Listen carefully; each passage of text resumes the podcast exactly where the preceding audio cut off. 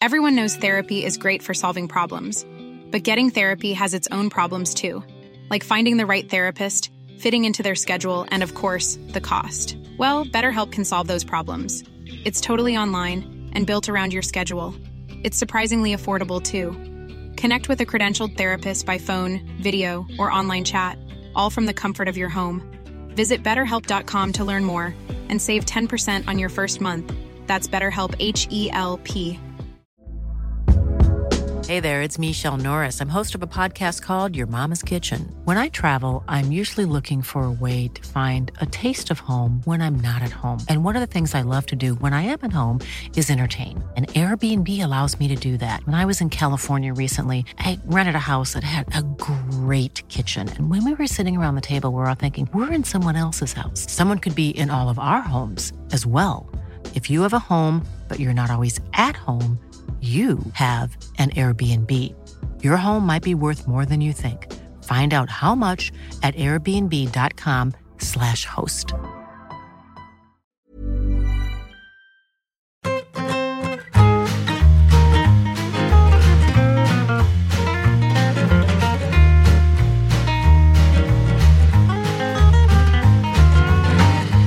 Que lo, lo primero que tenemos que hacer es dar una explicación, como en Bienvenido Mr. Marshall.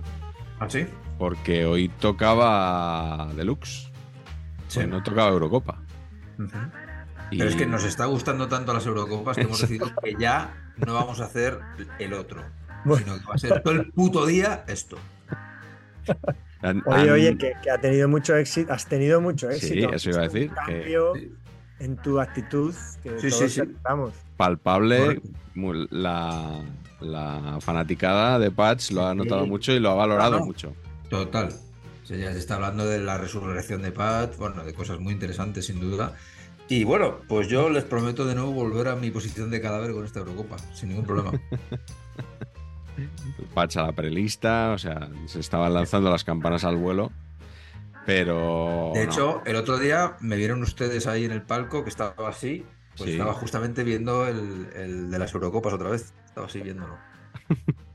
en, en- en vertical, entiendo, ¿no? Lo, veía el vídeo. Sí, y- come, claro, por supuesto. Sí, sabe que se puede, ¿no? No, no, no, eso no lo tengo yo activado. El giro no lo tengo activado. Tengo bloqueado así. Bien, bien. Bueno, hay que, hay que decir eh, la verdad. eh, teníamos un, invitado que a última hora nos, ha fallado por temas familiares y bueno, ya estará, estará dentro de unas semanas con nosotros seguramente. Así que nada, como aquí somos, tenemos cintura, Carleto, para tomar decisiones, hemos dicho, pues Eurocopa. Aquí a nuestros espectadores no les dejamos sin programa una semana. Me parece. Me parece que es lo justo. Ah. Vamos. Sí, Sí, sí. sí. Y eso que yo estoy con una sobredosis de euros, Sí, porque, porque eh, o sea, hemos llegado a tal, a tal triunfo, a tal. Sobre todo yo, tengo Sí. que decir. sí. que, que tengo que contar a la audiencia que Paco Grande me ha invitado, vamos a decir así, invitado, porque no voy a ver un duro, pero bueno, Esto no se agradece, cuenta, es una Carleto. cosa Estas muy cosas bonita. eh, muy, muy mal, muy mal. se no cuenta se porque para que vea la gente No. lo que queremos, eh, lo que queremos a la euro en Al ente público. Y al ente público, sí, sobre todo. Ver, Paco Grande me ha invitado a comentar con él, lo tenía que hacer él solo porque no tiene presupuesto. Y me dijo, oye, Carlos, eh, lo siento, no hay presupuesto, pero si te apetece comentar, eh, Televisión Española ha comprado las finales, todas las finales eh, de la Eurocopa, desde la del 60. Y, y entonces él se encarga de la del 60, 64, 68, 72, 76 y 80, inclusive, las seis primeras. Y las otras son las, exactamente. las otras las comenta la Patch, ¿o 80, qué? la 80 ya se empezó a torcer, pero son exactamente la- la- las mejores, vamos, las bonitas. Sí, sí, sí, claro. Las audiencias lo Oye. dirán próximamente, además. Y entonces, pues Las otras las hacemos Alba Oliveros y Pacheco.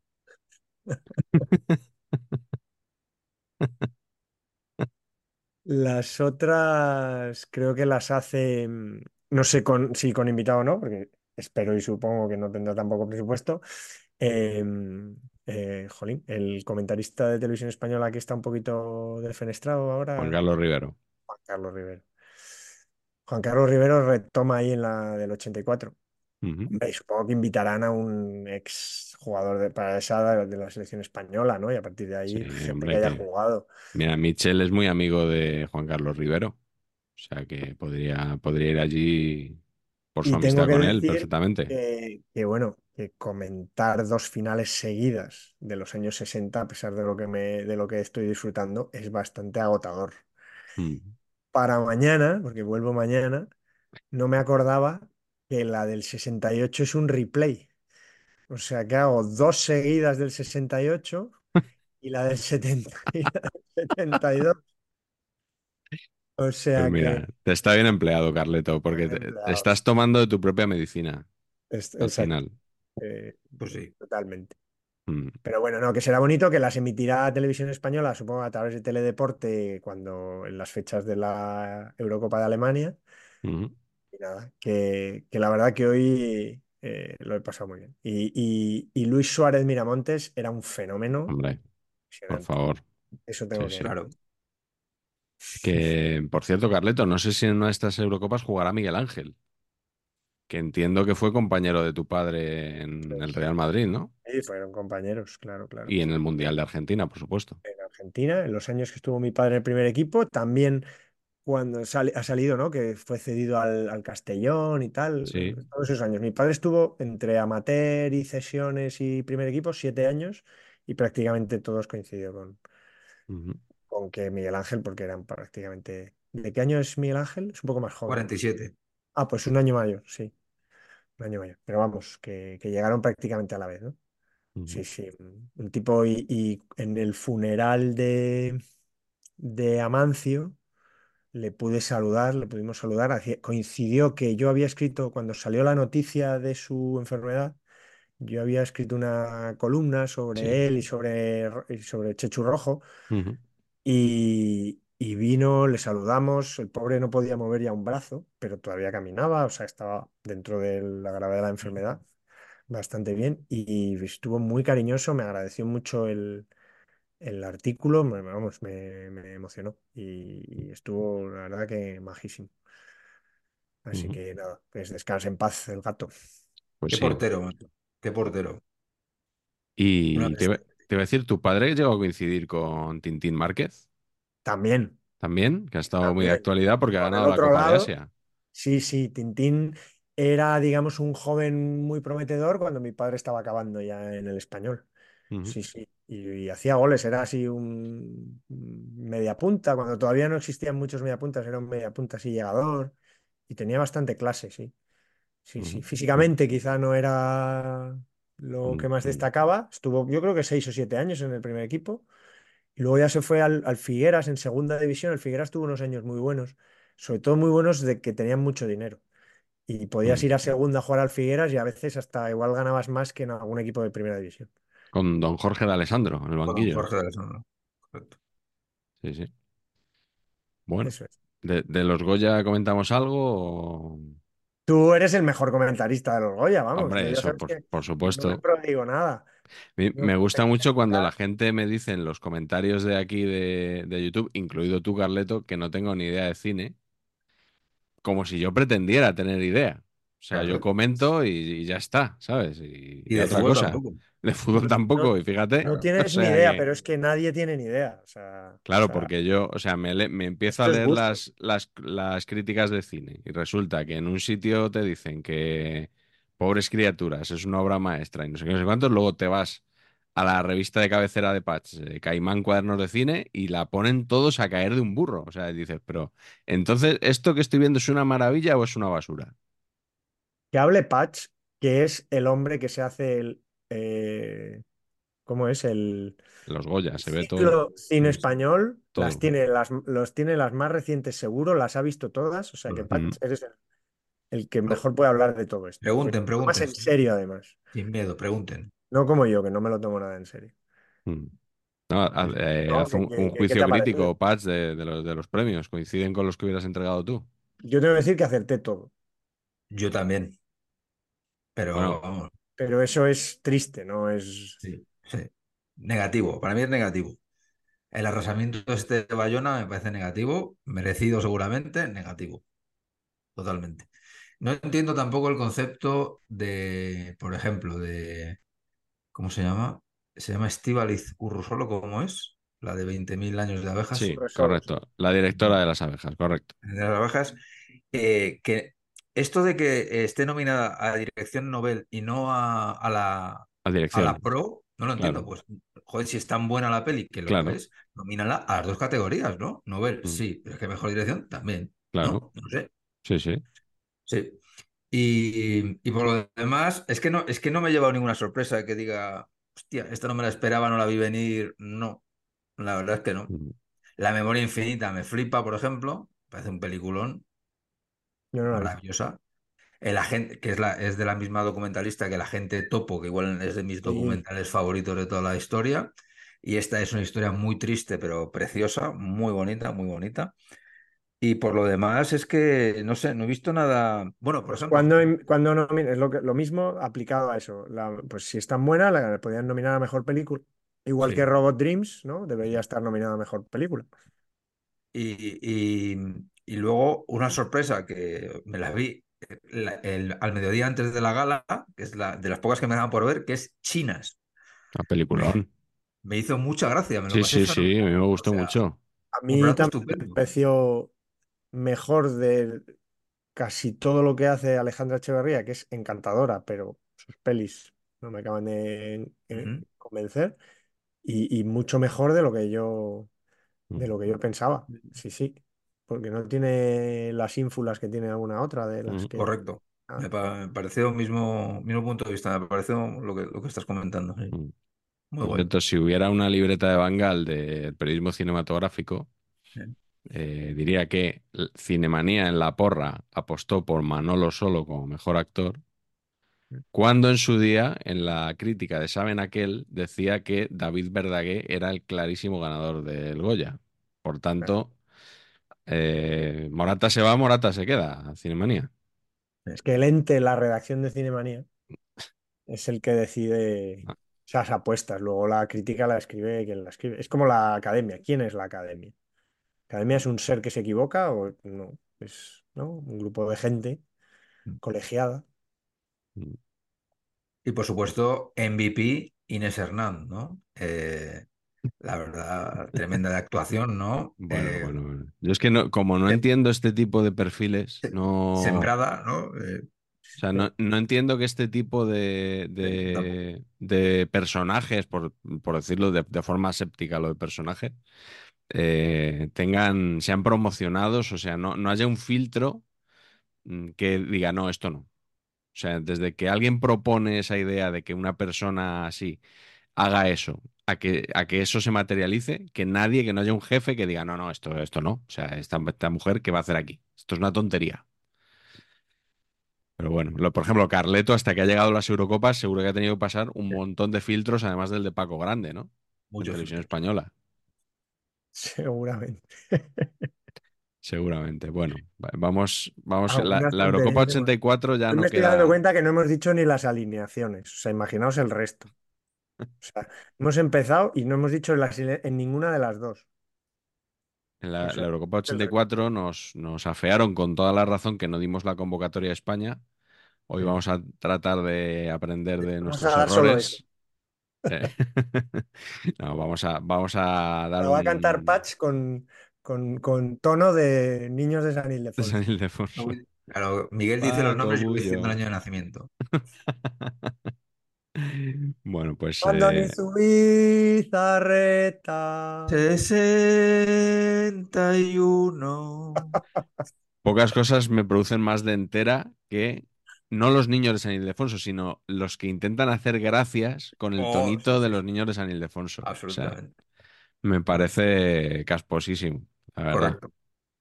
Sí. Bueno, pues eh, re- rebobinamos, rebobinamos hasta 1988, el año de la Eurocopa de Alemania, y por supuesto vamos a empezar con el repaso Garci. Igual os suena parte de este repaso Garci, eh, Patch, Carleto.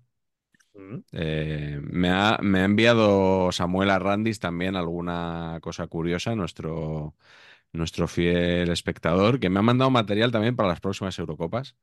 Así que las tonterías van a estar garantizadas. Perfecto. Yo creo que durante todo eh, el serial. Bueno, en 1988 en España Julio Anguita es nombrado secretario general del Partido Comunista de España. ETA secuestra al empresario Emiliano Revilla.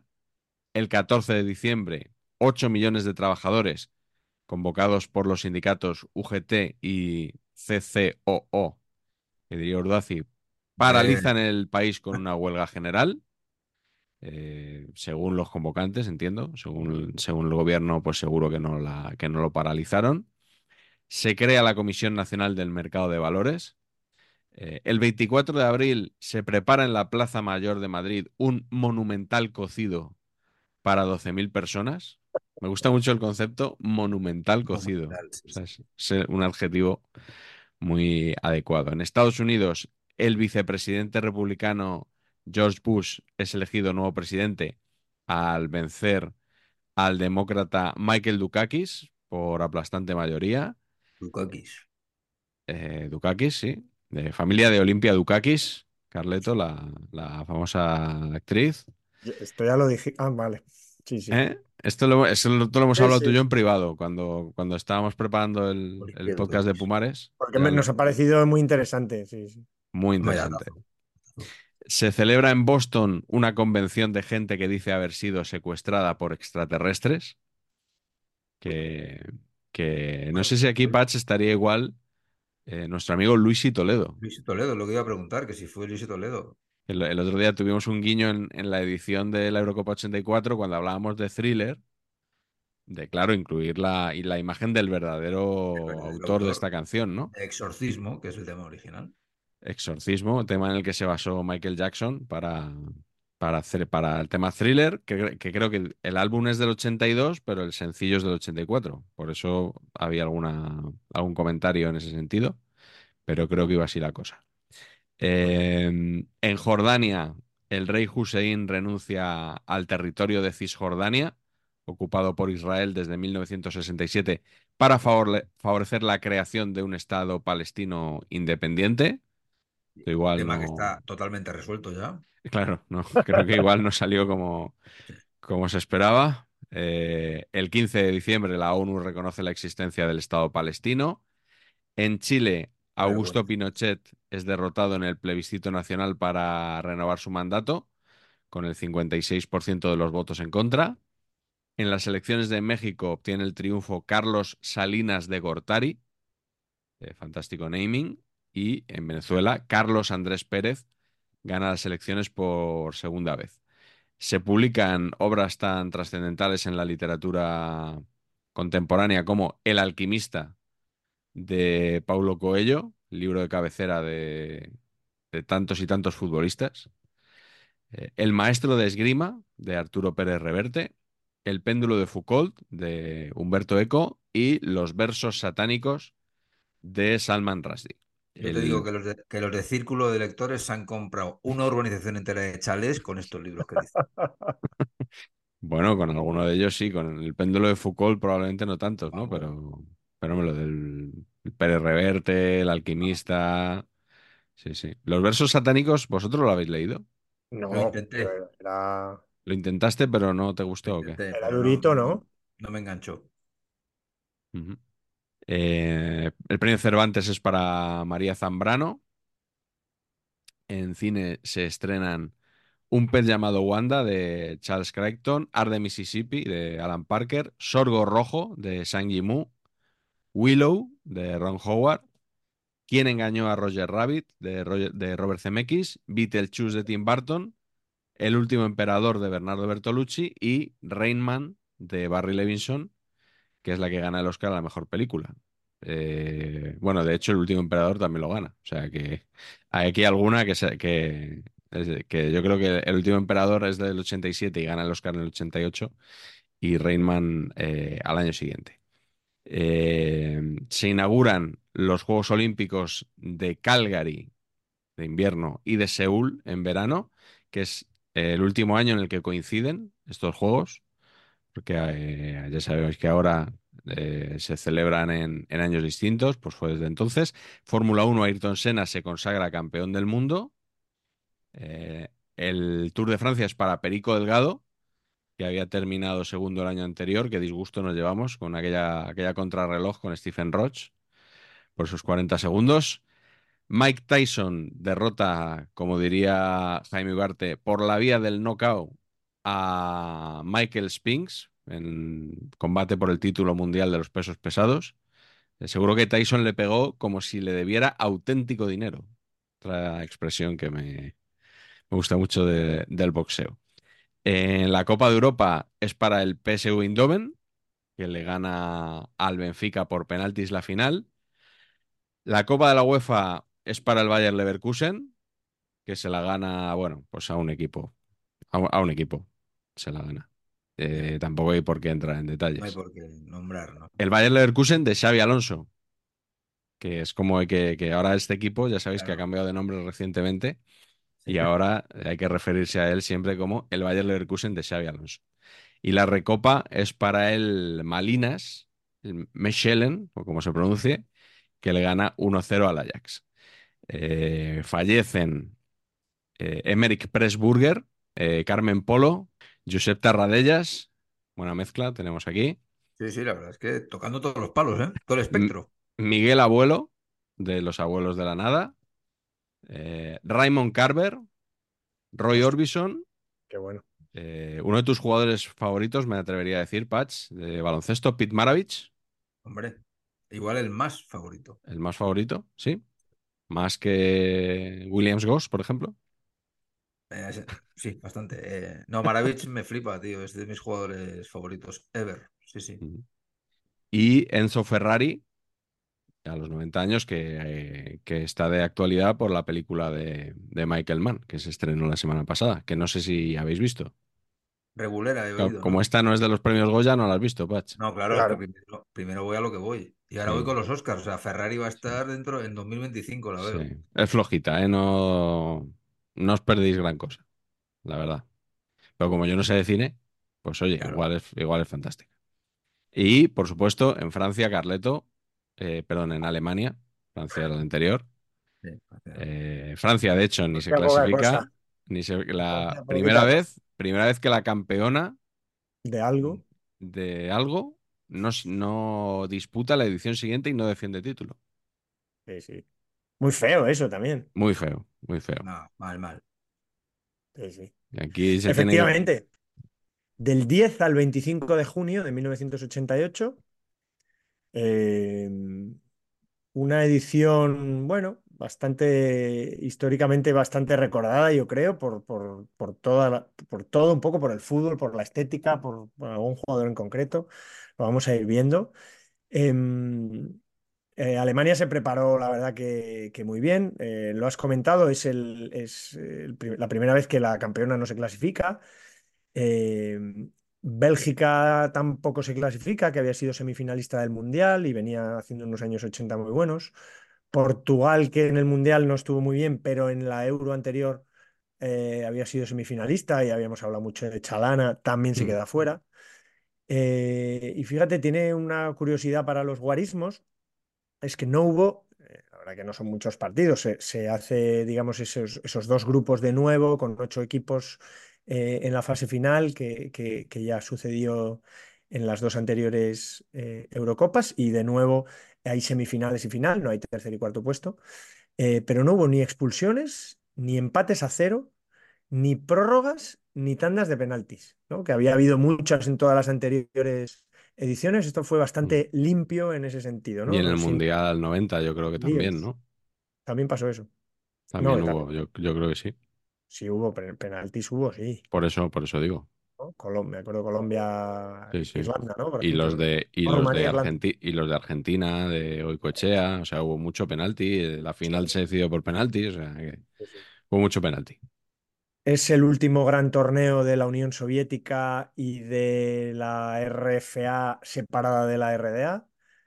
Eh, así que a partir de ahora, eh, la siguiente Euro, por supuesto, pero ya en el Mundial del 90 ya, ya, digamos que en el Mundial todavía sucedió, ¿no? Todavía Sí, todavía.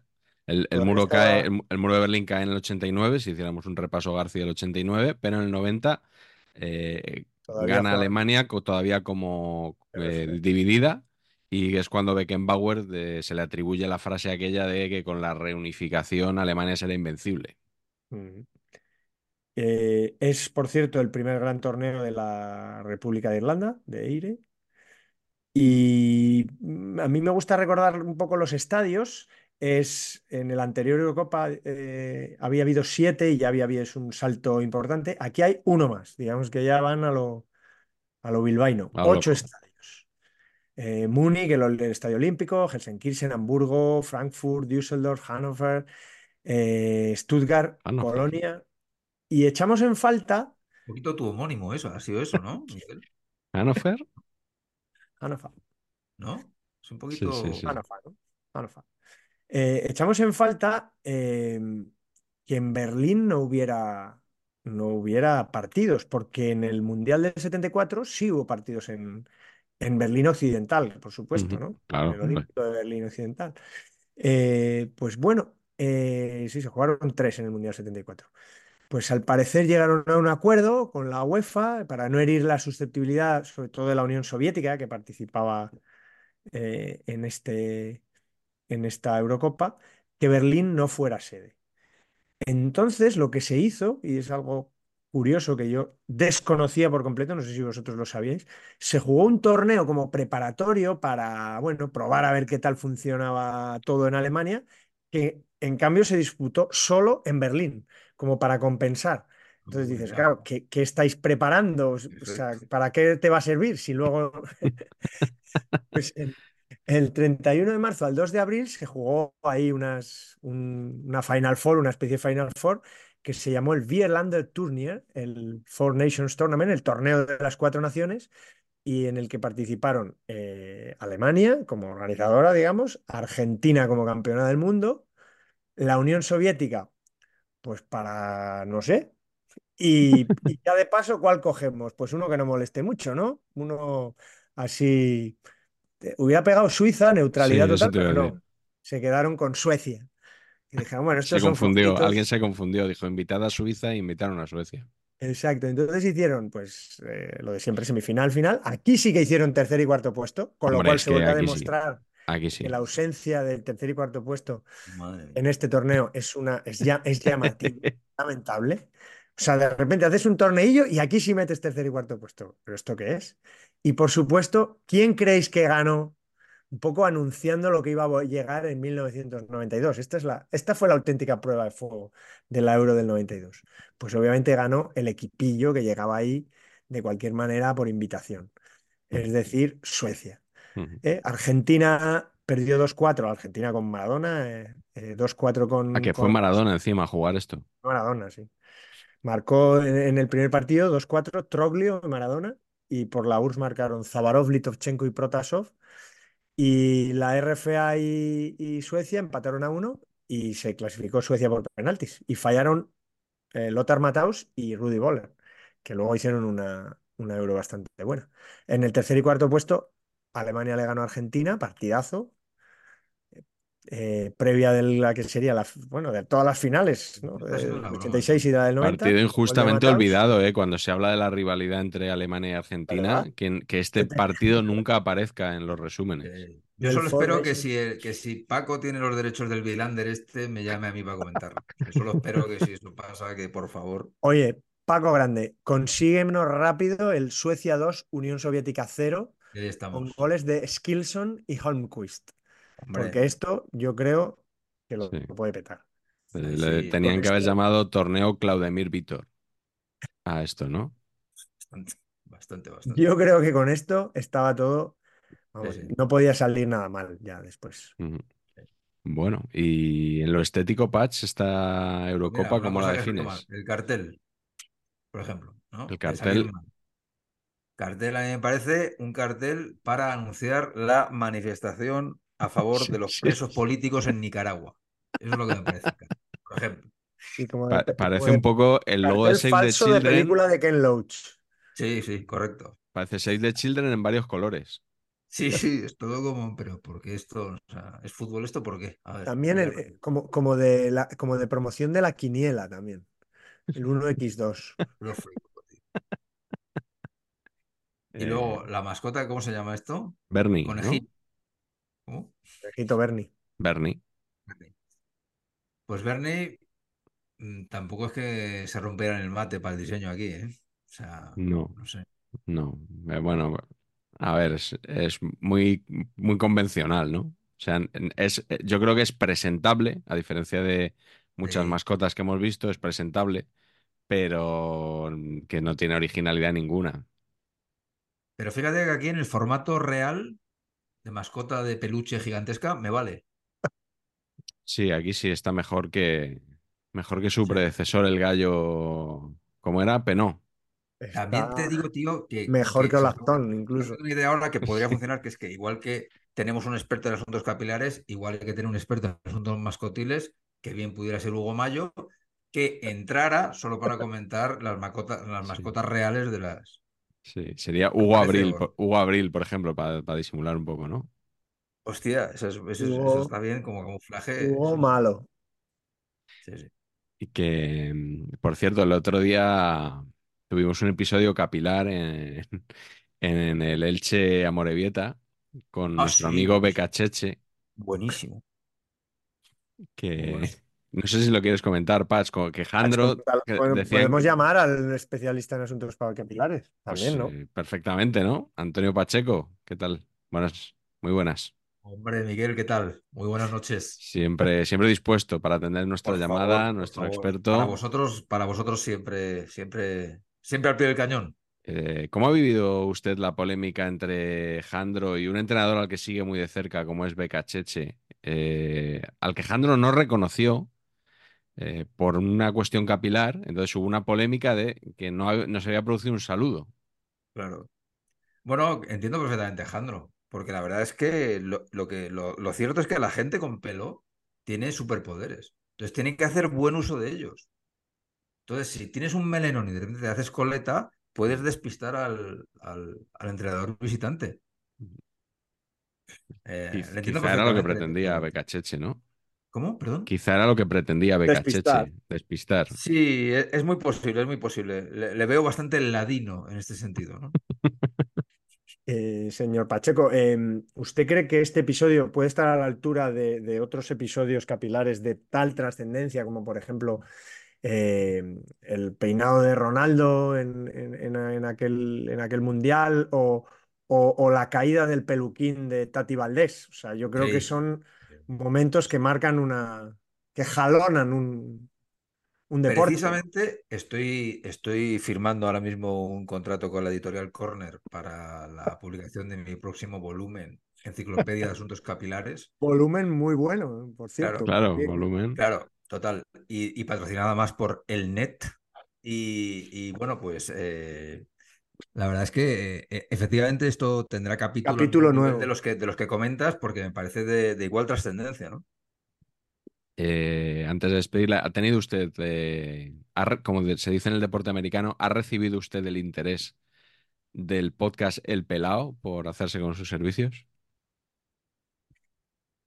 Pues de momento no, eh, no, y están tardando, entiendo, porque claro, eh, una eminencia de mi calibre, pero yo siempre fiel a saber empatar, eso por supuesto, Miguel, ¿eh? Eso que quede claro. Muy bien, muchas gracias, don Antonio, Nada, experto en asuntos capilares de saber empatar. Un abrazo. un abrazo. Así que con la Eurocopa vamos a comenzar como siempre con la fase de clasificación. Eh, Carleto, no sé si quieres que empiece yo con España o Puedes empezar porque fue el grupo 1, ¿no? Pues grupo Hombre, 1, es verdad. que nos lo ponen a huevo. Exacto. Bueno, pues eh, la, fase de clasificación eh, nos volvió a tocar Rumanía. Eh, esta vez grupo, grupo muy cortito, grupo de cuatro equipos nada más, seis partidos, tres en casa y tres fuera. Es la época en la que alguien decide que Sevilla sea la sede de los partidos de España en casa, eh, como local. Una cosa que a mí, sinceramente, no me gustaba porque, bueno, me, me parece que, que la selección a mí me gusta que vaya a distintos estadios y que no se quede únicamente en una ciudad. A mí también. por muy bien que se portara la afición sevillana, que, que efectivamente que se portaba fenomenal. Y, pero bueno, eh, creo que, por ejemplo, en el Mundial también Valencia demostró que apoyaba mucho a la selección y, y al final, pues creo que está bien, ¿no? Que vaya, que vaya viajando por ahí. Eh, no sé si habría un contrato tipo Rubiales con la Junta de Andalucía en aquella época, si lo contó García o no, pero bueno, el caso es que jugábamos ahí todos los partidos. Em, que empezamos eh, bien porque, bueno, los rivales he dicho que nos tocó Rumanía, los otros dos equipos eran Austria y Albania. Empezamos muy bien porque en el Villamarín le ganamos 1-0 a Rumanía, que así a priori era el rival más duro que íbamos a tener, con un gol de Mitchell. Eh, luego viajamos a Albania y ganamos también 1-2 con goles de Arteche y Joaquín. Joaquín, por supuesto, el del Sporting, porque el, el del Betis ha tenido una carrera longeva, pero no tanto como para estar ya en el, en el 88 marcando, marcando goles. Eh, luego, victoria importantísima en el tercer partido en Austria, 2-3, eh, con un gol del Lobo Carrasco justo en el último minuto. De Eh, penalti. recordadísimo, no, no, de penalti no. No, de jugada, una jugada mítica. Jugada muy buena, sí, sí, no. Una jugada que se Era una, era una broma, ¿no, Paz? Lo, lo has dicho de broma por la polémica, la polémica Ah. con, con don Francisco de Bullo. Sí, sí, no. Pero ¿cómo que Eh, no tira penalti? Falta ni penalti. que no. Bueno, pues Tú no me eh, digas que no he pitado falta ni penalti. eh, dos goles de Eloy, Eloy Olaya, y Eloy Olaya. Eh, eh, marcó también eh, para Austria Tony Polster, el, el mítico delantero de Sevilla, Logroñé, Rayo Vallecano. Eso sí que era un delantero centro, macho. ¿eh? Sí, sí, que, que planta, que, que nueve, o sea, antigua Nueve. usanza. Mullet también puede ser. Sí, sí, semi-mullet, pero sí, sí, Más, pegado aquí que sí, sí. Sí. Bueno, pues y entonces llegó la visita a Rumanía y vino el cagancho de la fase de clasificación porque habíamos ganado 1-0 a Rumanía y allí perdimos 3-1, con lo cual perdíamos el, el enfrentamiento directo. Eh, habían marcado Piturca, nuestro querido Dorin Mateut y un tal Ungureanu y en los últimos minutos Calderé marcó el 3-1 pero que no servía de mucho. Entonces, eh, aquí... Iban Ru- 3-0 en el descanso ya. Era- tenía Iba- pinta de No, justo, justo después. de- histórica. Do- 2-0 al descanso, creo. Creo que fue 2-0 y el, y el tercero nada más empezar la, la segunda parte. Eh, entonces aquí Rumanía se coloca al frente del grupo y ya no dependemos de, de nosotros mismos. Em, recibimos a Austria en el-. Cl- Claro, porque ellos nos habían ganado la diferencia de goles. Eh, recibimos a España en el Pizjuán, eh, a España, digo yo, a Austria, en el Pizjuán, victoria 2-0 con goles de Michel y Sanchís. Y llegamos a la última jornada, pues eso, eh, por detrás y tenemos que ganar a Albania en casa, que hombre, que malo será, pero tenemos que confiar en que Rumanía no gane en Austria. Y eh, Rumanía parece que hace un partido muy conservador en, en Viena, en el Ernest Happel, mientras España le va ganando 5-0 a Albania con tres goles de Vaquero, uno de Mitchell y uno de Paco Llorente, Patch, eh, un partido con la selección y un gol, si no me equivoco. ¿Cómo sería Albania para que le metiera un hat-trick vaquero? sí, sí, esta es la reflexión que conviene en este momento. Y eh, Rumanía en los últimos minutos se vuelca contra la puerta de Austria y el portero austríaco Lindenberger, muy buen naming, Muy bueno. hace un paradón en, en los últimos minutos a un remate de Boloni y esa parada es la que nos clasifica para, para la Eurocopa porque Rumanía empata ese partido y como había perdido contra nosotros, pues al final consigue nueve puntos por 10 de España que se clasifica así para, para un nuevo torneo, Carleto. ¿Y en el resto de grupos cómo fue la cosa?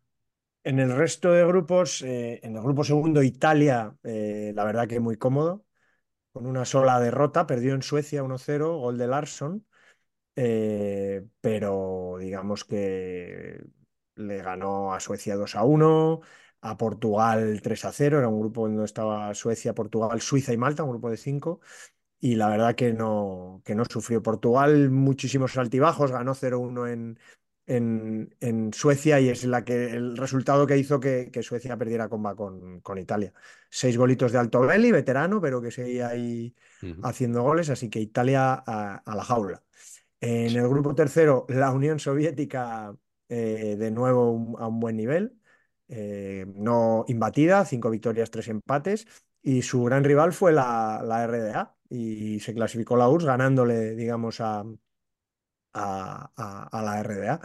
Eh, es el único partido que perdieron. Y la sorpresa en este grupo fue que Francia quedó tercero, ¿no? Islandia y Noruega cerraron el grupo, Mm. pero Francia de, de ocho partidos eh, solo gana uno, solo es capaz de ganarle 2-0 a, a Islandia.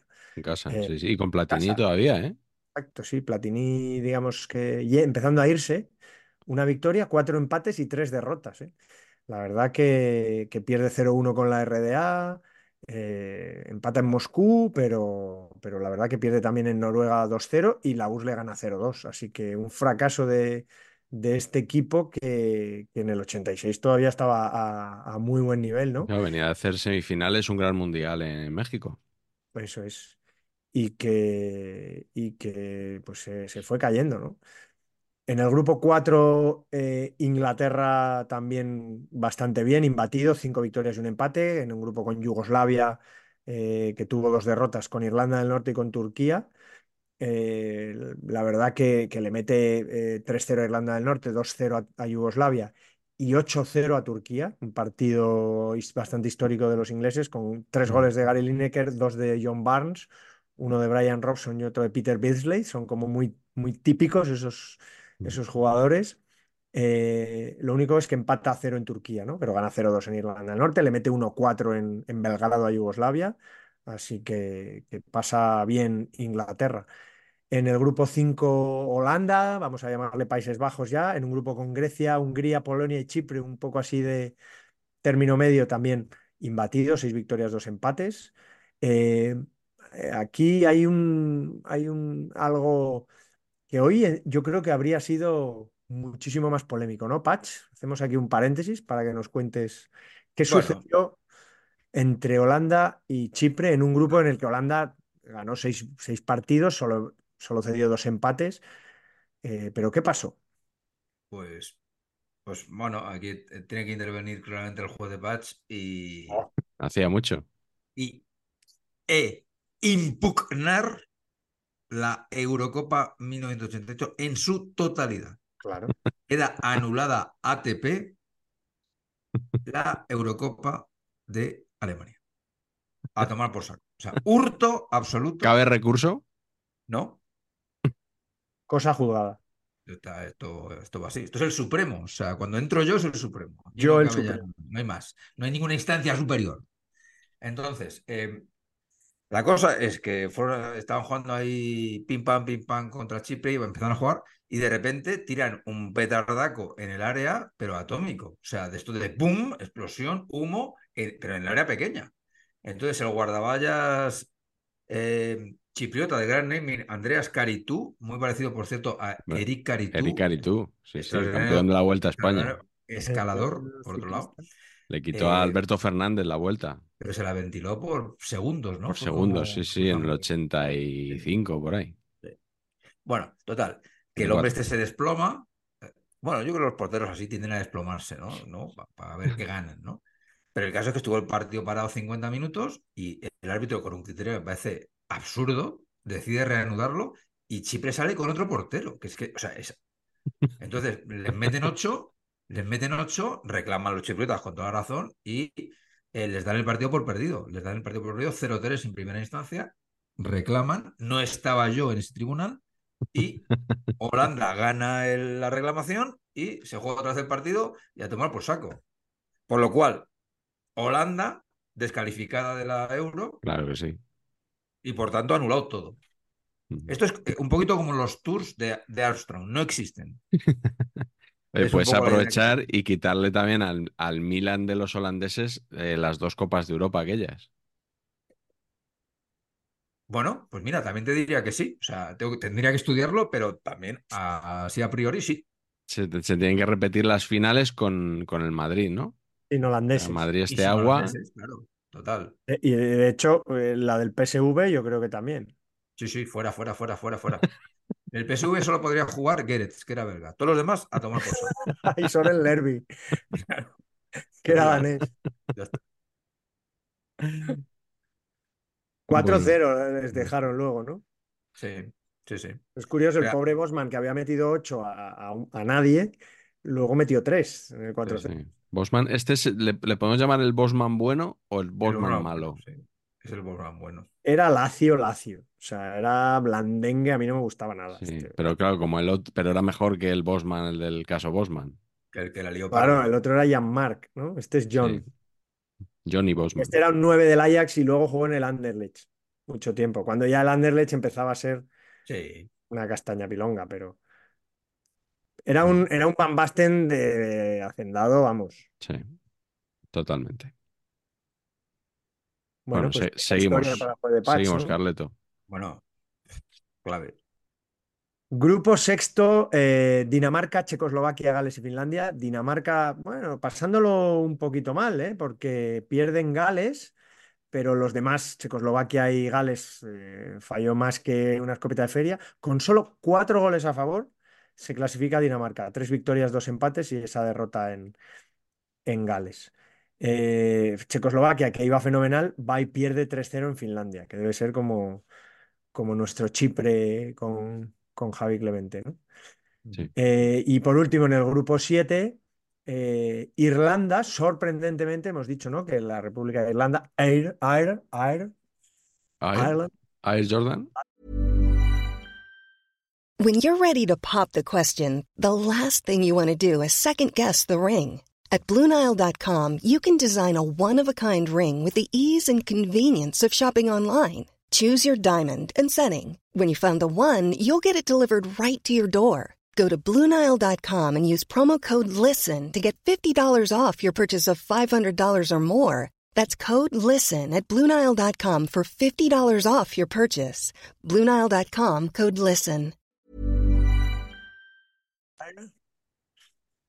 Eh, pasa a su primer gran torneo, eh, deja fuera a Bulgaria, a Bélgica, a Escocia, este sí que fue, y a Luxemburgo. Este sí que fue un grupito bastante majo, sobre todo por Bélgica, que venía también de, semifinales en, el Mundial 86, y solo perdió 2 a 1 en Bulgaria e Irlanda. Bélgica la cagó, perdió 2-0 en Bulgaria y en Escocia, además los dos últimos partidos. Escocia también perdió 4-1 en Bélgica y 0-1 con Irlanda. Eh, es la Bélgica de, de, bueno, de Schifo ya, ya a tope. Empataron a dos Bélgica e Irlanda y gracias a eso, eh, a pesar de que Nico Claesen metió siete goles, fue Pichichi de este grupo, Irlanda se clasificó para su primer gran, con, su primera gran, su primer gran torneo futbolístico, la Euro de 1988, que tuvo su fase final en junio, como hemos dicho, de, de ese año. Sí, señor. Y si os parece, pues vamos a, a comentar un poquito los, los grupos, como siempre, ¿no? Eh, de esa Eurocopa. En el grupo A, también España, en la Eurocopa, con la selección organizadora, con Alemania, con Italia y con Dinamarca. Eh, voy a, voy a leer la convocatoria de España Vale. para que luego no me digan, ¿eh? para este torneo, eh, con Miguel Muñoz, último torneo de, de Miguel Muñoz, que se había hecho cargo en la anterior Eurocopa, que fue también seleccionador en México 86, y que, bueno, yo creo que también que arregló un poquito, después del despendole del Mundial 82 y todo aquello, yo creo que, que hizo un, hizo un buen trabajo, porque se quedó muy cerquita de las semifinales en el Mundial, que era algo que nunca se había conseguido. Y es verdad que esta Eurocopa fue bastante decepcionante. Fue para España. Eh, vamos a leer la, convocatoria. Los porteros eran Zubizarreta y Bullo. Eh, los defensas, un poquito descompensado lo veo yo esto. Eh, un lateral derecho como Tomás Reñones. Dos laterales izquierdos, Camacho y Soler. Y tres centrales que eran Andrinúa, Sanchís y Diego de que no sé si en este momento estaba Diego en el Sevilla o en el Betis, porque ya eh, fue muy sonado, ¿no? Que, que, pasó del Betis al Sevilla en aquellos años. Eh, en Wikipedia ponen a Gordillo como defensa, pero Gordillo en esta Eurocopa jugó en el centro del campo, si no recuerdo mal. Va por delante de Camacho. Eh, centrocampistas, por tanto, Gordillo, Víctor, Muñoz, eh, Calderé, Ricardo Gallego, Eusebio, Vaquero, Martín Vázquez, Mitchell y también me tengo como centrocampista a Chiqui Beiristain, que bueno, quizá le podíamos meter eh, como delantero junto a Eloy Olaya, Julio Salinas y el ídolo de Pacheco, Emilio Butragueño. Eh, bueno, pues eh, esta selección debuta con, bueno, des- despierta, despierta ilusión porque no, España no suele, no solía empezar bien los torneos. Y aquí comienza con, con un 3-2 a Dinamarca, eh, con goles de Michel, Butragueño y Gordillo. Y eh, Ricardo Partido, perdón, Carleto. partido mítico. Yo, yo ese partido lo recuerdo perfectísimamente. Y el gol de- el gol del gordo fue un poco risión. Yo no había visto jamás a Gordillo tirar una falta. No tenía Mm. conciencia de eso. No, No yo sé. tampoco. Yo ni le, vamos, pienso en Gordillo, que tampoco es que le vi- viera jugar muchos años y no lo, no lo asocio al, al lanzamiento de faltas Era en una, absoluto. fal- era una falta como de para ponerla a la, a la olla, ¿no? Y estaba, de hecho, estaba Ricardo Gallego, que tampoco era un gran tirador, digamos, podía Mm. ponerlas a la olla y tal, los centros, y estaban los dos ahí, y parecía que iba a tirar Gallego con la derecha, y de repente, y fue como una especie de, de- bueno, por- por- que se la quiso meter por arriba, un poco. No sé, la verdad que fue, fue una, una gratísima sorpresa de empezar ganando en un mundial eh, o en una fase final. Sí, Una cosa extrañísima para, para cualquier español. sí. Fue Fue, además, un alegrón, fue, fue, yo creo que fue un- casi un subidón, ¿eh? y además en el, en el otro partido de grupo, en el partido inaugural, empate a uno entre Alemania e Italia, con goles de Mancini para Italia y de Breme, que empató acto seguido para Alemania. Y empezábamos de líderes del grupo, o sea que empezaba muy bien la cosa, pero luego se torció ya en, en el segundo partido, la segunda jornada, con la derrota 1-0 contra Italia, aquel gol de Viali, eh, yéndose de, bueno, de Tomás y con un tiro cruzado. Eh, partido que España jugó realmente mal, yo creo que bastante nerviosa, eh, y donde ya se vio el, el duelo Maldini-Mitchell que se iba a repetir en esas eliminatorias que comentábamos antes entre el Madrid y el Milan. Eh, creo que marcaje al hombre de- de- del seleccionador Aseglio Vicini, que ordenó un marcaje al hombre para Mitchell y que Maldini pues eh, empezó a demostrarle quién, quién era, ¿no? A, a Mitchell. No sé si recordáis este partido así especialmente. Poco. Yo estaba, me acuerdo perfectamente de dónde estaba. Estaba jugando el campeonato de Cataluña de fútbol con el equipo del colegio en Tarragona, en Hospitalet del Infant. Y Mm. estábamos como en un hostal allí, y, sí, y, y recuerdo ser de los pocos que le interesaba algo. Mis compañeros eran todos futboleros, Eso te iba a decir, que jugabais pero que no le interesaba algo ver, ver el partido. Era una Mm. cosa de, de mi equipo y luego ya de la localidad. Estábamos en, en el bar de lo- del hostal y tal. y- sí, sí, eso, eso me, me dio un poco de, de bajón en tiempo, Mm. recuerdo. Campo Pues- pegado a la playa, en Hospital del Infante. Eso es, un campo de hierba estupendo. En entonces, ya entonces era de hierba, de las primeras veces que jugamos en hierba.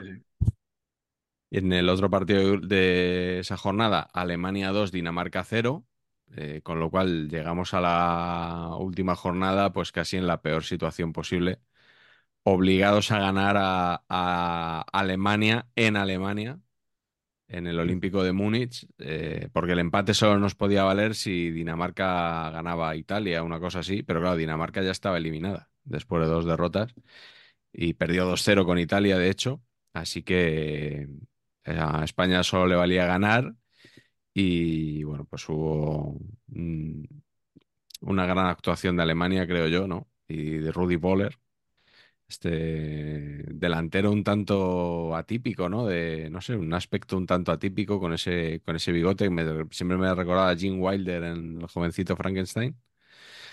Y que y aquí recuerdo sobre todo el segundo gol, el jugadón de Mataus. No sé si lo recordáis. Sí, Una sí, sí. Cabalgada tremenda y le, le deja- le pisa el balón y Rudy Boller remata y marca el segundo. Jugadón espectacular de Mataus. Yo recuerdo que en Mataus, sorprendente que ya, que ya era un jugador veterano de la selección, Había estado eh, convocado en el Mundial del 82, creo, Sí, no jugó. muy joven, sí, sí. Pero, Puede ser, sí, sí, sí. pero no llevaba el 10. El 10 lo llevaba Olaf Thon en esta Olaf Thon. selección. Y es bueno. algo que, que me. De hecho, eh, cuando he vuelto a verlos, eso, he, he- he dicho, joder, el taconazo del 8. He dicho, hostia, el 8. El 8, ¿no? ¿Quién es el 8? ¿No? Porque pues, Mataos ya más, ya en esta época ya era jefe, ¿no? Sí. Eh, he visto que en Fiebre Maldini comentaron este partido, eh, se puede encontrar en YouTube, y contaba Juan Carlos Crespo una anécdota de que Ramón Mendoza, presidente del Real Madrid, era también directivo de la federación, y que en vísperas de este partido, que, que en un, en un bar de, bueno, no sé, no sé de dónde exactamente, pero alguien le oyó una conversación en la que se estaba cachondeando del, del médico de la selección, del doctor Guillén y de los masajistas. Y que esa conversación llegó a oídos de García. Eh, bueno, Crespo no dice, dice, Crespo dice un periodista, pero evidentemente todos sabemos qué periodista era y que se armó gorda porque, claro, eh, las frases de Mendoza eran algo así como que los masajistas y el doctor se encargaban de dar pellizquitos eh, a los jugadores para que se pusieran cachondos. O Bueno, sea, eso, yo no me lo creo que Mendoza dijera eso, ¿eh? Eso está por eso demostrar. es terminología técnica. O sea, que, que en cualquier caso estaría bien utilizado. Pero bueno, ahí, ahí queda. España se, se volvió para casa y en el grupo B, eh, Carleto, ¿qué pasó exactamente? En el grupo B, la verdad que, que la gran sorpresa fue Irlanda, ¿no? Nuestra Ireland Ire, llamémosle como queramos. Bueno, casi fue la gran sorpresa, ¿no? Exacto, bueno, pero fue sorpresa primero porque eh, los golazos que metieron, Ajá, dos apenas, pero, pero esos golazos eh, les permitió estar vivos hasta el último momento y sobre todo probablemente eliminar a su máximo rival, que era Inglaterra. sí, Eh, Inglaterra fue un desastre, pero yo creo que fue sobre todo por, por perder ese primer partido de este grupo 1-0, gol de Ray Houghton, el mítico centrocampista de, de irlandés, sí, eh, un remate de cabeza, digamos, un, un balón casi un globo y la clava al otro palo. Eh, y Inglaterra es que no levanta cabeza, pierde los tres partidos, da una imagen lamentable. Apenas le dura un poquito el partido contra Holanda, que fue eh, también una selección que se la jugó, porque el primer partido también lo pierde 1-0 con la Unión Soviética. La Unión Soviética, sin hacer mucho ruido, poco a poco con sus Protasovs y sus Zabarovs y sus Belanovs, iba ahí haciendo, sí. iba haciendo ahí camino. Y, y con un gol, ese, ese partido metió un gol Vasily Rats, que Hombre, luego tuvimos la ¿dónde suerte jugó? de, de tenerlo en nuestro querido Real Club Deportivo Español. Fue la avanzadilla de los, de los rusos, de la época de los rusos. Eh, y, y pegó un zurdazo buenísimo, cruzado.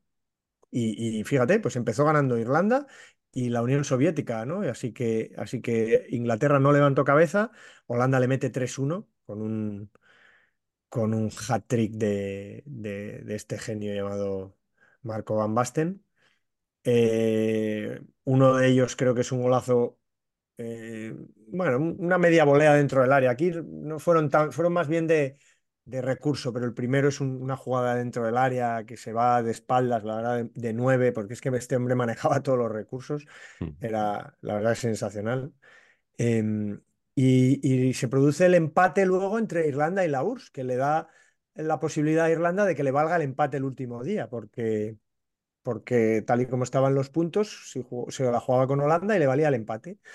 Em, la URSS se ventila de nuevo a, a Inglaterra fácilmente y en ese último partido que le valía el empate a Holanda, yo recuerdo también, fíjate, A Irlanda. dos absurdos, a, a Irlanda-Holanda, eh, la primera boda a la que yo fui, digamos así, teniendo, teniendo, bueno, siendo consciente, unos amigos de mis padres. Y allí me vi este, este Holanda-Irlanda, en el que Irlanda aguantaba, aguantaba, aguantaba, aguantaba, hasta que en el minuto 80 y muchos, un gol absurdo, de los goles más absurdos que, que se han visto, una volea de estas de, de, de Ronald Koeman que le pegaba desde su casa, pero mal, que le pega fallido, mordido, el balón da al suelo y va a botes altísimos.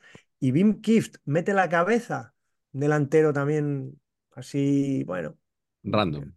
Sí, no, no, no decía gran cosa. De flequillo. Delantero de flequillo. Pone la cabeza, pero casi como para bajar el balón. Y el balón hace un efecto rarísimo, da un bote y se mete para adentro. Y con ese gol, pues Holanda, con más pena que gloria, pues la verdad que no hizo una buena fase de, clasi- de un buen grupo, eh, se metió en, se metió en semis. Y Irlanda, pues la verdad que fue el, el equipo que dejó mejores sensaciones. Eh, en el, en el partido contra la URSS metió otro golazo Whelan, Ronnie Whelan, pero una Ujú. especie de volea también sorprendente que no venía a cuento de, de- de los irlandeses que, bueno, dejaron muy buena, muy buen, muy buen sabor de boca y sobre todo se llevaron pues la, la derrota de su enemigo, ¿no? De, de Mm. Inglaterra. Sí, además los entrenaron en inglés, ¿no? Jackie Charlton, que bueno, eso es bastante habitual, ¿no? El- lo que hablamos siempre de jugadores ingleses, Hermanísimo. el hermanísimo, la jirafa, también conocido por su Ostras, la cuello. jirafa, ¿no? ¿Verdad? Por su cuello.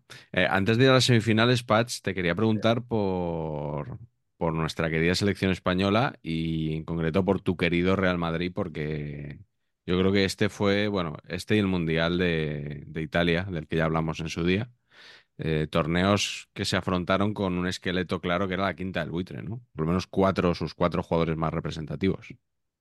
Bueno, yo si queréis seguimos hablando, pero al haber sido impugnada esta Eurocopa, eh, yo pararía aquí la grabación. Pero, pero.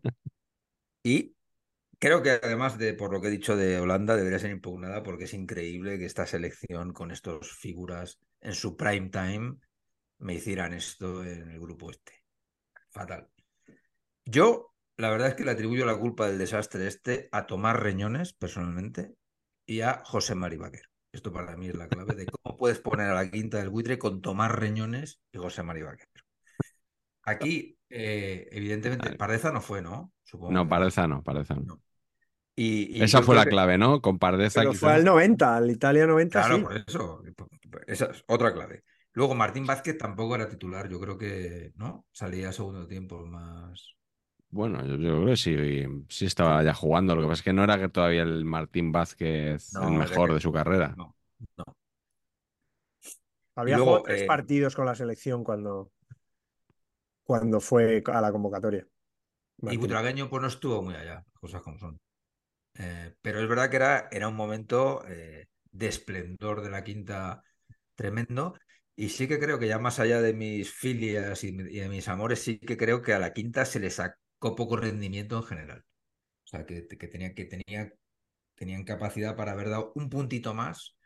Eh, y aquí en esta Eurocopa, por ejemplo, pues yo me, me- o sea, yo recuerdo de salir súper defraudado porque veníamos de ser finalistas en la anterior, no era con- y, y- y a mis ojos el equipo era muy superior que el del 84 y pues ostras, pensé que aquí había, había tema. Mm, Y la verdad es que no, no. También se le- eh, esta Eurocopa dio origen a- al videojuego Mitchell Super Skills de Dynamic. Por favor. Estaba, estaba basado en este torneo.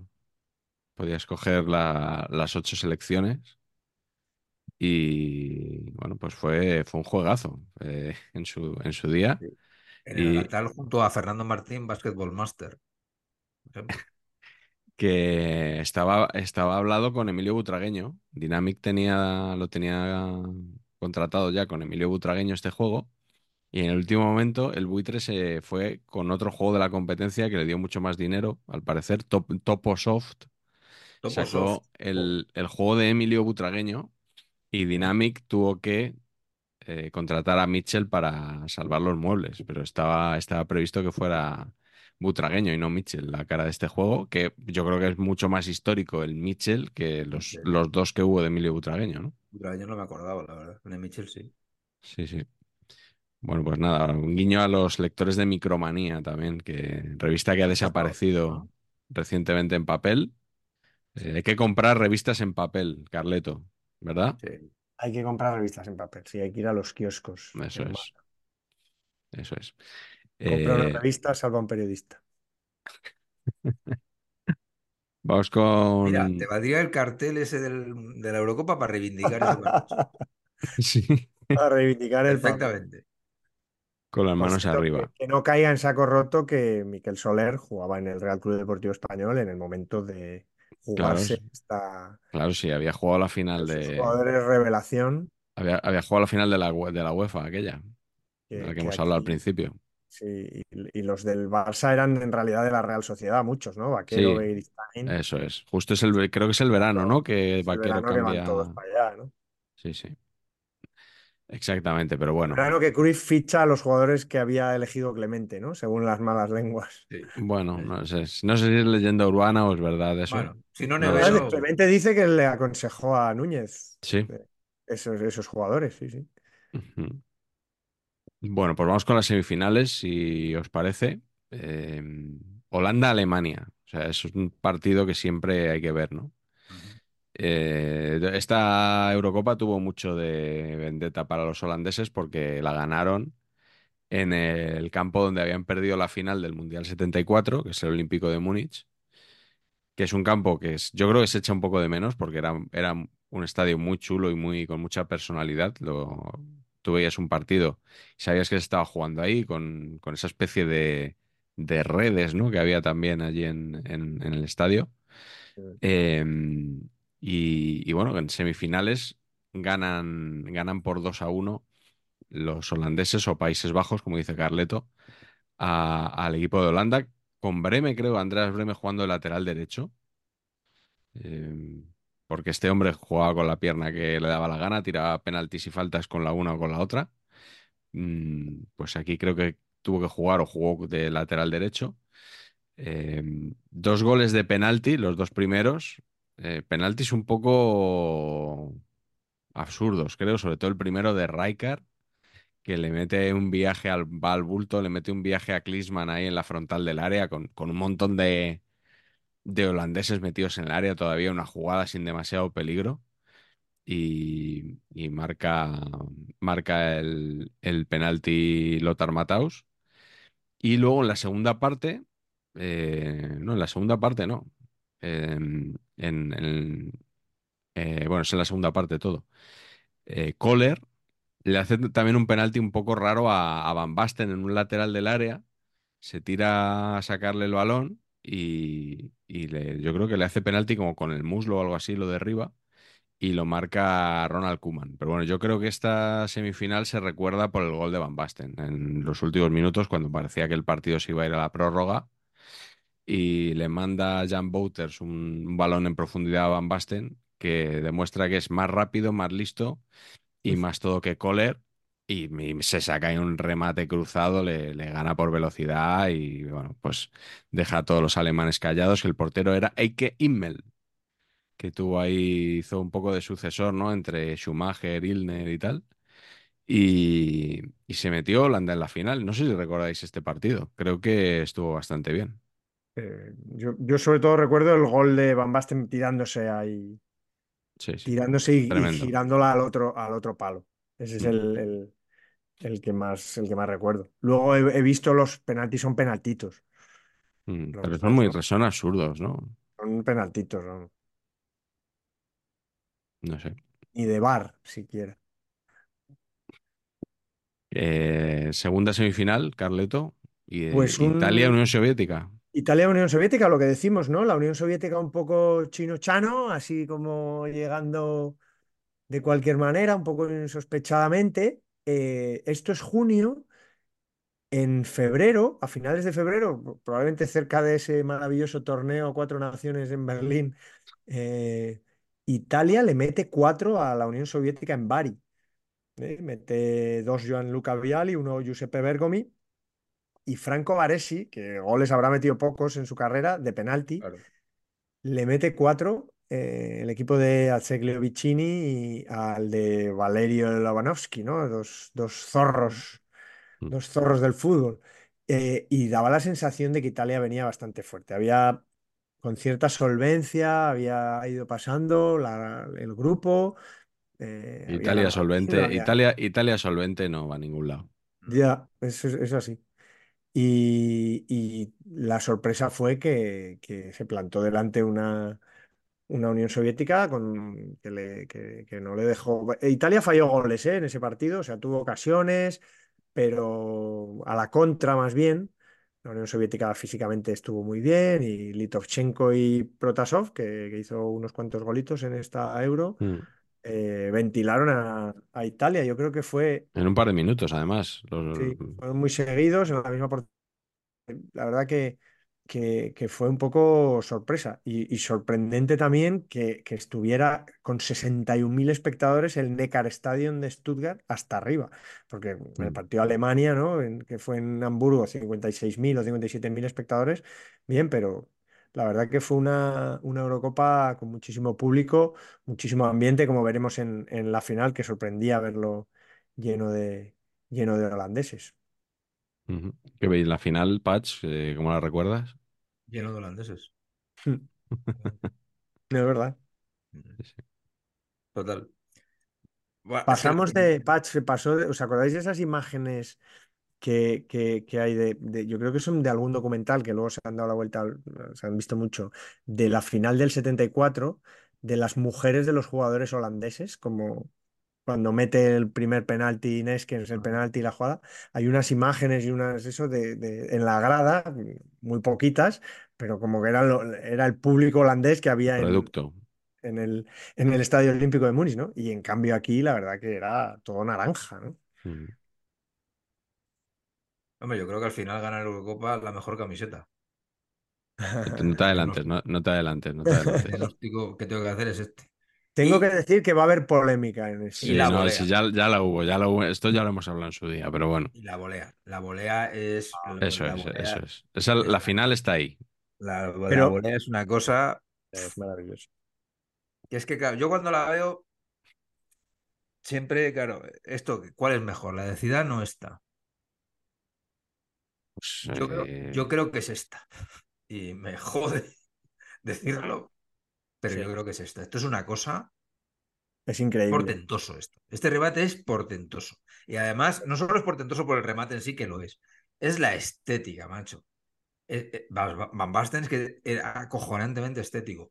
Y muy mítico que cuando se gira, tío, que lleva el 12, el dorsal 12, eso me flipa. Van Basten va con el 12. O sea, me bueno, encanta. Zidane, Zidane lleva el 5, ¿eh? Maravilla. Tampoco Bueno, sí, es. Bien jugado, bien jugado, pero el 12, tío, es el, el número más loser de una convocatoria. Sí, eso es verdad. Mm. Pero yo, Pues yo, eso, a favor de, de la volea de Van Basten frente a la de Zidane, que, que Sí. no hay que elegir, o sea, podemos decir no, que, la- correcto, que las dos son maravillosas, Maravilloso. pero claro, yo, yo cuando veo que Zidane va a rematar, pues veo que es muy difícil, pero veo un señor que, que es posible que marque un gol desde ahí, porque está de frente a la... Pero cuando Sí, sí. El balón le llega a Basten, yo de ninguna manera me puedo imaginar que mm, unas décimas de segundo después ese balón está en la red.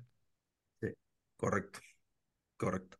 Se había adelantado Holanda con un cabezazo de Gullit eh, en un balón de estos que Estupendo, ¿eh? caído y que le mete, le mete una potencia con el cuello bestial. O sea, le- es bestial la fuerza que coge ese balón. Cuando venía prácticamente llovido, van para adentro. Y luego le hizo un penalti Van Breukelen a, a un ruso, que no me acuerdo quién era, y lo tiró Bel- Belanov y se lo paró. El balón de oro del Van 86. Breukelen. Es que con esa pinta de Bedel, de, de, Sí. de Bedel de la Facultad de Filosofía, Es Igor. Belanov, ¿eh? Con todo respeto para los bedeles, ¿eh? Monsieur Jaer. Dirección Sí, de joder. arte poco correcta. Yo si soy Sí. Bedel y me dices que parezco Belanov, me, me- mm, Te enfadas. al revés, ¿qué cojones? Hombre, Jugadorazo.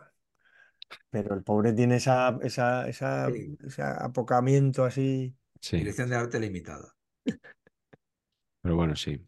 Eh, Van Breukelen también que, que venía de ser el, el que se había cargado al Madrid, ¿no? Con sus paradas. Pero no Y, Eh, esto. también, bueno, que ve- ganó la Copa de Europa por penalti su, su equipo. Mm. Que no, no recuerdo ahora si paró alguno en la tanda. No me acuerdo. Que recuerdo que el portero de, del Benfica, el otro equipo era Silvino Louro, el mítico ayudante de Mourinho. Yo de Van Breukelen recuerdo que jugaba prácticamente en slips. O sea, se subía tanto los pantalones Sí.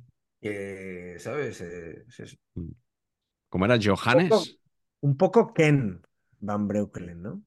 Poco Ken, Ken el de, el de ¿De Barbie? Barbie. Sí, sí, te había entendido. Sí, una estética un poco, Sí, sí, puede ser, puede ser. Sí, sí, sí. Me lo imagino, sí, veraneando, ¿no? Y muy moreno, no sé, cubito así, elegante, ¿no? Sí. En, en la otra portería, Rinat Dasaev, Sí. más conocido como Rafael, evidentemente. O Rafael, que lo fichó el Sevilla después y en el Sevilla no fue tan bueno como en esta Eurocopa. ¿eh? Es que parecía que, que le habían hecho un cambio ahí, ¿no? Sí, parecía que había venido el hermano, sí. El doble de acción lo habían traído y no Sí. paraba una, tío. No, no, fue muy decepcionante. A mí me ilusionó mucho el fichaje Mucho, de, mucho. de. Dasaez por el Sevilla porque después de esta Eurocopa me parecía un ídolo absoluto Pedazo, y luego fue, sí, fue bastante decepción. Pero bueno, en cualquier caso, muy buen naming, Dasaez, Van. Breukelen, así que vamos a este apartado, Masters of Naming. Eh, ¿qué tenemos por ahí que haya llamado vuestra atención? Yo empezaría por los árbitros porque hay alguno, Sí, a mí Bob Valentine me parece como de otra cosa, ¿no? Pero era escocés y pitó al Madrid en la, en la Copa Europa. Eh, Hay que recordar que en el álbum, en el álbum de Panini de la Euro 88 había una página de árbitros. ¿no? Qué Como bueno. tiene que ser. La última era de árbitros y como ya dije en- en un programa anterior, eh, ignominiosa la página con ocho cromos del conejito Bernie eh, haciendo diferentes posturas posturitas, mm, chilena, control, remate, cabezazo, eh, en fin. No sabían cómo sacarnos los cuartos los señores de Panini y se inventaron Bueno, no esa había página. carteles oficiales de las, de las sedes. ¿eh? Fíjate qué bien habrían estado esos, esos, esos cromos. Pues no. Es que haría El, ahora álbum solo de árbitros. Con los árbitros, árbitros, los árbitros del bar, el avar, los asistentes, los cuartos árbitros. el, el operario de vídeo que les pone los High Behind. Te cambio un Hernández Hernández por dos Alberola Roja. Joder, imagínate eso, o sea, sería. pf, Buena idea. Entonces, Emilio Sor- Soriano Adren, por supuesto, merece, merece ser citado como nuestro árbitro en esta, en estas, en esta cita. Pero hay muchos, ¿no? Yo he Pablo. añadido a, a- tu lista, he añadido a Dieter Pauli, Pauli. el No me alemán. acuerdo de la verdad. Botro, me acuerdo de Botro. Hombre, más. otro el amigo de Gil. Otro, Bruno Galler, Paolo Casarín, sí, estos. Ponet ya lo dijimos en el anterior, Mm. repetía. Y en la selección española, bueno, eh, habéis hablado de Tomás Reñones, pero Genar Andrinúa es un Sí. nombrazo. ¿eh? Bueno, y Ramón María Calderé, claro. Es Y que el es verdad que no, no valoramos muchas veces nombres que, eh, que tenemos muy vistos, pero que, que son María muy llamativos. que hay que decirlo seguido, o sea, Eso no es. puedes. Como Eloy Olaya, que por cierto era el jugador que llevaba el número 10 en nuestra selección. Eso también, ¿no? Que Van Basten lleve el 12 en Holanda y Mm. Eloy lleve el 10 en España, también, también dice algo, ¿no? Mm. Es un mensaje que no acabo de captar, pero algo, algo Algo. nos- Pero algo dice. Bueno, en, en Holanda, que hay, hay un montón de nombres, hemos hablado antes de, de Johnny Bosman. eh, a mí el que me gusta mucho es Van Tigelen, Van Tigelen. el señor Adri, Adri Van Tigelen, Adrianus Andreas Van Tigelen, Sí, que jugaba en el, en el equipo favorito de Carleto, en el Anderlecht. El Anderlecht malo. O sea, hay que decir que- que- que el Anderlecht bueno de primeros de los 80, el que gana la UEFA y tal, ese era buenísimo. Ese, Mm. ya os dije que tuvo un par de años que era el mejor equipo de, de- de- de todos los tiempos, pero, pero Mm. luego ha ido eso declinando Sí. tremendo. Eh, yo de, de Irlanda me quedo con, con el portero Pat Bonner, Hombre, Pati. Que me gustaba- Pero eso es de Irlanda del Norte, ¿no? no, de la República de Irlanda. ¿Sí? Sí, sí, Paddy Pat Bonner, sí. portero, el portero titular de, de Irlanda en este torneo. Y, y, bueno, un clásico que es Tony Cascarino, Sí. que, que por lo que he recordado, o sea, Cascarino, que evidentemente que es apellido italiano, pero que el tipo era inglés, era de estos que juegan con Irlanda porque tienen antepasados irlandeses, y resulta que al cabo de los años se entera Cascarino de que él es adoptado. Y que entonces el, el abuelo irlandés que él creía tener realmente no, no tenía esa raíz irlandesa. Entonces bueno. Dijo, soy un falso irlandés, soy un fraude. Qué bueno. Fino estilista, Cascarino, por otro Sí. lado. Sí, sí. Sí, también, también. Eh, De ¿alguno Holanda, más? que hay muchos, eh, a mí también era Van Tigelen. Yo Van Tigelen, cuando pienso en Van Tigelen, no sé por qué pienso en esos dibujos animados de, de que hay un tigre naranja. eh, Sí, de Winnie the Pooh. Winnie the Pooh. El tigre, pues Van Tigelen, entre Van que era naranja y tal, me, me- Sí, me viene eso, Van Tigelen. Van Ship me gustaba mucho. Schiff, que en el, en el Genoa. también, también molaba mucho. Los hermanos Kuman, por supuesto. Sí, muy llegador Erwin, Erwin Koeman, ¿eh? Iba a decir muy malo. bueno, no, no, a ver, evidentemente el, el de los dos hermanos era el, el peor, pero bueno, Sí. Que, mm, eh, de Dinamarca, que es un continuo renovación de nombrazos. mm, O sea, llamarte Fleming, ya, ya, de, ya, de ¿no? nombre de pila. El nombre de pila, Fleming. Inventas la penicilina, descubre la penicilina y Poulsen, de, o sea, Fleming Poulsen. O sea, Sí, sí. y además, Pacha acordará, su paso por el Castilla Por el Castilla. Fue como, o sea, Bueno, pero de, Paul- de mucho. vamos a hablar mucho en el próximo programa, me parece, ¿no? O deberíamos, vaya. sí. Sibebaek, me gustaba ese. Sibebaek. La- Sibebaek. latera- lateral derecho, ¿no? Sibebaek.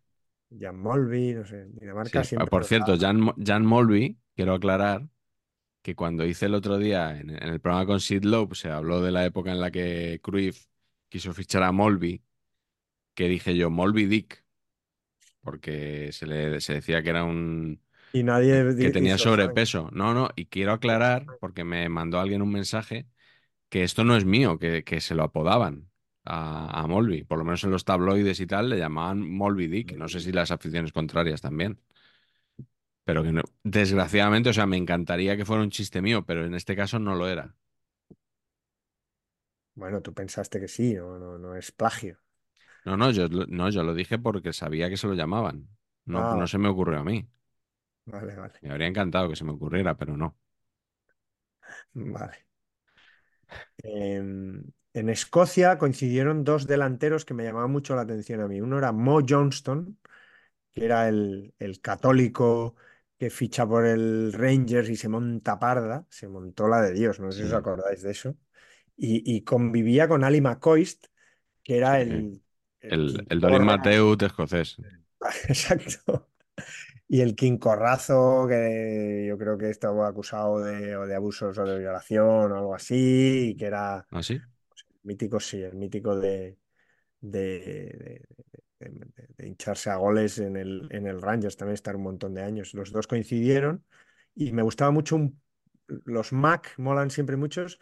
Mac Stay me gusta mucho, me suena un poco de mentira. Mac Stay. Max Stay. No, Paul McStay. Mm. Era, era guay. Y de, y de- re- quiero rescatar a Joseph Kiprich de Hungría Kiprich. por el naming y porque yo creo que ya he hablado aquí de él alguna vez. Tenía aspecto de cualquier cosa menos de futbolista, este buen hombre. Y de Polonia, Włodzimierz Smolarek, Molarek. Cuyo hijo jugó luego en el Racing, mucho tiempo después, y en el Dortmund. Smolarek era la delantera del Mundial 82, ¿no? Era Boniek Lato, Smolarek. Ujú. Era, era el 11, ¿no? Sí, mola, mola. Mola, mola. En Francia me, me hacía mucha gracia Stopira. No sé por qué No, no, porque no pega. pegaba nada, parecía no pega. egipcio o algo así, ¿no? Estupira. Ya estaba Cantona, ya jugó algún partidito. Mm. Bueno, Cantona con Francia no, no será recordado ¿eh? por sus partidos con Francia, precisamente, No. El señor Cantona. Eh, bueno, pues venga, vamos a la polémica. Camisetas, ¿Polémica por qué? porque Carleto dice que la camiseta de Holanda no le gusta nada. No, no me y a mí me parece de las más míticas. De las más que de todas. de- Todos estáis de acuerdo que, que- que os gustan. Eh, os voy a intentar, sé que no, ¿eh? Y, no, no quiero convencer, pero os voy a dar un argumento a ver si me decís, ostras, pues a lo mejor no es tan bonita. Bueno, vamos a repasar primero algunos de los equipos que se quedaron en la cuneta en las fases previas. Eh, se da mucho en este caso que, que las camisetas que, con las que jugaron, se solía pasar, ¿no? O suele pasar, que con las que jugaron la fase de clasificación, luego eh, estrenan camiseta o estrenaban camiseta casi todas las selecciones Mm. En, en la fase final. ¿no? Pero a mí me hacía mucha gracia esos pantalones de, bueno, la camiseta Umbro de Escocia eh, perenne, eterna, pero me hacía mucha gracia esos pantalones con la línea horizontal azul gorda Sí. eh, eran siempre muy graciosos, ¿no? Y, y sobre todo me llama mucho la atención el, el, el segundo uniforme de, de Escocia, el amarillo, Mm. que, que también tenía esa, esa franja amarilla en el pantalón, que era bastante cantón. O sea, bastante. Mientras que Bélgica parecía que, que estuvieron en el mismo grupo, que volvía un poco a, a tiempos pretéritos con su camiseta Adidas de toda la vida, sin cosas raras. Mm. eh, la de, la verdad que la de, la de, la de Escocia amarilla era un poco un tono, un tono Parece, la de. España en la Euro 88, eh, Euro 2008. Sí, es un poco, no sé poco. qué, tipo de amarillo, que no, que no, que no asocias nada a, Tirando a champán casi. Sí, no asocias nada a Escocia realmente. Em, eh, Gales, por ejemplo, se pasó a Hummel, pero obviamente, por lo que sea, no les queda tan bien ni el diseño es tan bueno como el de la propia Dinamarca. Yo creo que lo hacían un poco aposta, ¿no? Mm. Porque es muy, muy random la camiseta. Sí. Eh, he rescatado una de Adidas, mm, como que se les habría quedado al fondo de un armario y me gusta mucho, que es la de Turquía. Siempre me ha gustado mucho la camiseta de Turquía roja con la, con la banda blanca y la, la media luna y la estrella. Y en este Claro. caso, bueno, es tan simple que asusta un poco, ¿no? Esto es de la fase de clasificación, un partido contra, contra Inglaterra. Portugal tampoco, digamos, aportó demasiado. Eh, aparte que no se clasificó, Italia le sacó bastante.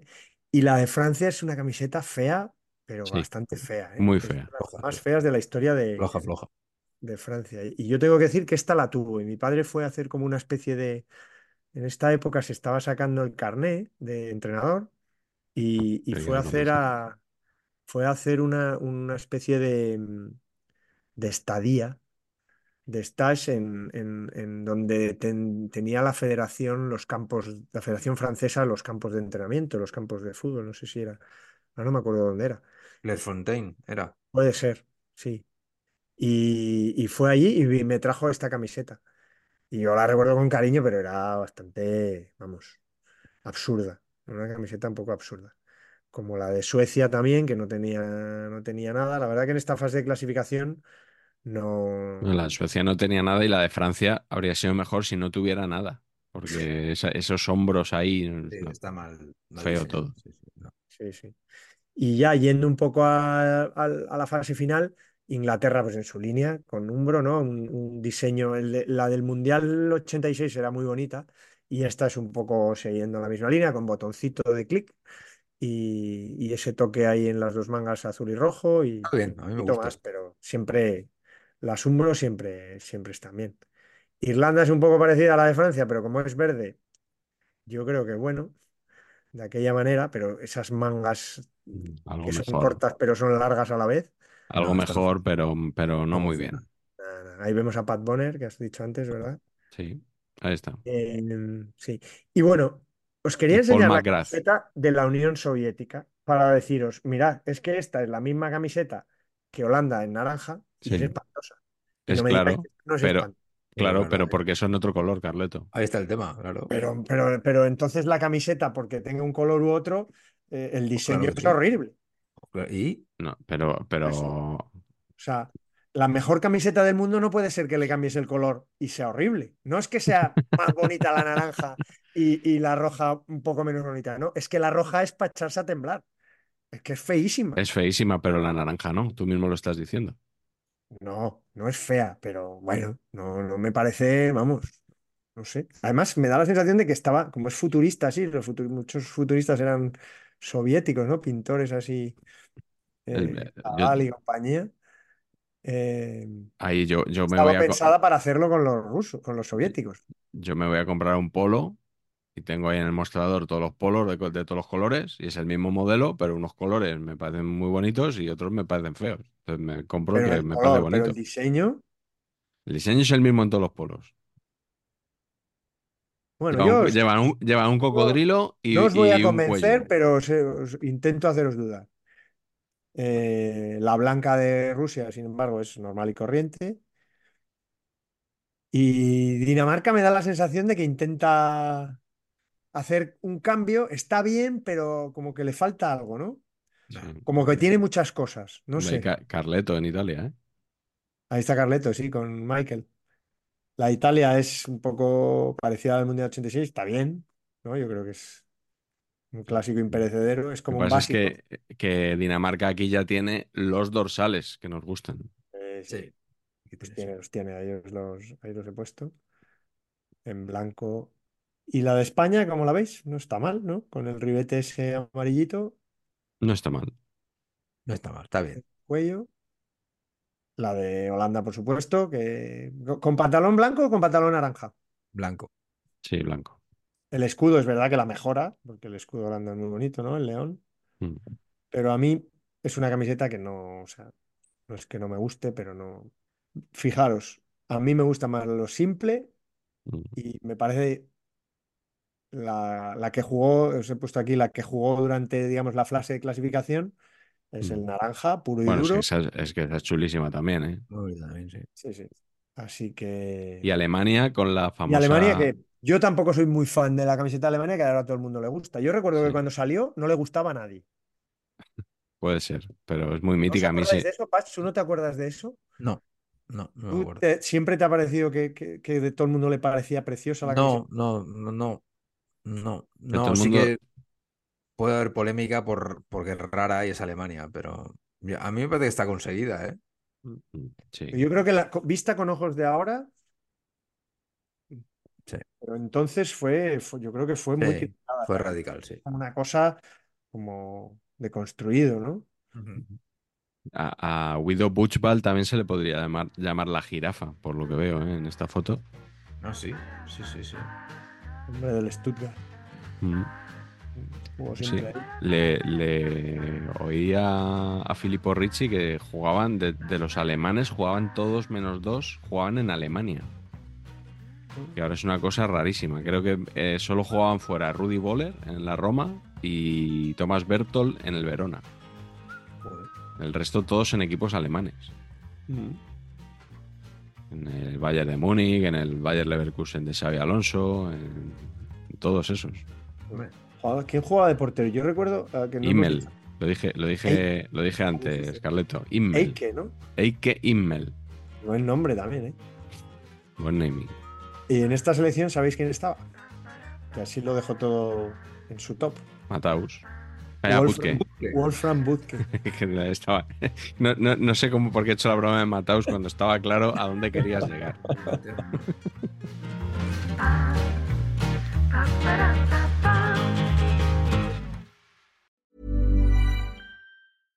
Imagine the softest sheets you've ever felt. Now imagine them getting even softer over time. That's what you'll feel with Bowl and Branch's organic cotton sheets. In a recent customer survey, 96% replied that Bowl and Branch sheets get softer with every wash. Start getting your best night's sleep in these sheets that get softer and softer for years to come. Try their sheets with a 30-night guarantee. Plus, get 15% off your first order at bowlandbranch.com. Code BUTTERY. Exclusions apply. See site for details.